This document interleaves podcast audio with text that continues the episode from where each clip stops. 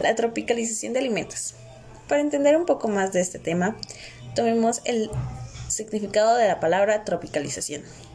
Esta es la adaptación que se tiene que realizar de un producto o servicio para que pueda ser adquirido y utilizado por diversos segmentos a pesar de que viven en diferentes países.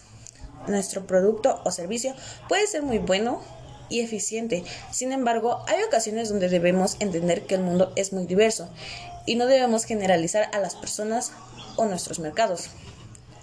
Por lo que es importante, antes de introducir nuestro producto o servicio foráneo, conocer un poco más de la cultura del país donde queremos exportar o importar, así como determinar las fortalezas y debilidades que poseen para determinar si es necesario hacer adaptaciones antes de comercializar nuestra marca, porque esto nos asegura el éxito y el nivel de la aceptación de nuestros clientes finales.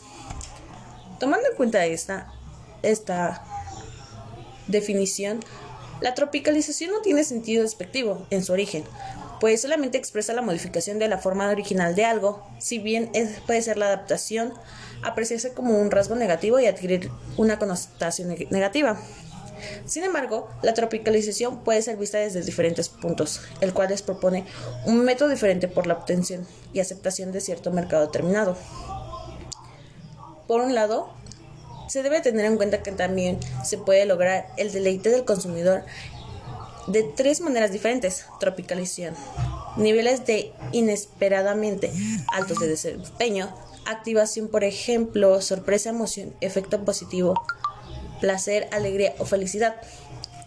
A partir de este concepto se puede establecer que la tropicalización no solo busca adaptar cierto producto a cierto entorno diferente del origen, sino que también busca otorgar experiencias positivas y generar vínculos, los cuales conformarán un lazo entre el consumidor y el producto.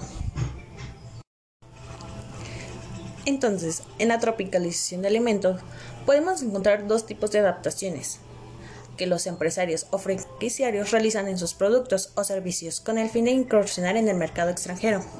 La primera adaptación es del tipo obligatorio. Son aquellas que son dictaminadas por el gobierno del país, donde se pretende entrar en franquicia. Los podemos ver en el etiquetado a regularidades que deben de tener los permisos por parte de ciertas dependencias, etc. Mientras que la segunda adaptación de tipo es de tipo discrecional, que son cambios que se tienen que realizar para mejorar el nivel de aceptación del producto en un país extranjero.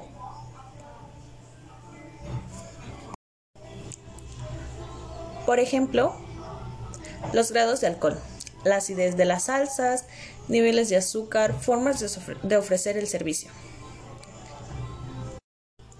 Tomando en cuenta todo esto, ahora podemos entender más cómo funciona la tropicalización de alimentos.